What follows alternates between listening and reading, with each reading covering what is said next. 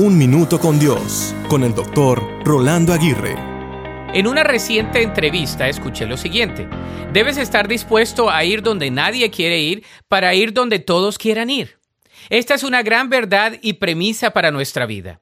Debemos estar dispuestos a ir donde nadie quiere ir para que Dios nos lleve donde Él desea hacerlo. Esto se llama obediencia, fidelidad y sacrificio. ¿Qué tantas cosas hacemos por obediencia?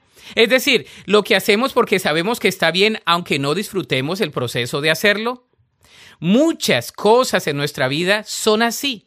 De hecho, no todo se disfruta, pero sí sabemos que tendrá repercusiones buenas para nosotros y para todos los que nos rodean. Es parte de la ley de la vida. Se siembra con sacrificio, pero se recogerá con gozo y alegría. Piensa en los lugares que Dios te ha pedido visitar, en las situaciones y decisiones que Dios te ha pedido tomar y no dudes en hacerlo. Pídele su dirección y Él te sorprenderá en llevarte a lugares que no imaginabas y te abrirá las puertas donde no parecían haberse abierto. Seamos obedientes. La Biblia dice en Juan 14, 23, Jesús contestó, todos los que me aman harán lo que yo diga. Mi Padre los amará y vendremos para vivir con cada uno de ellos.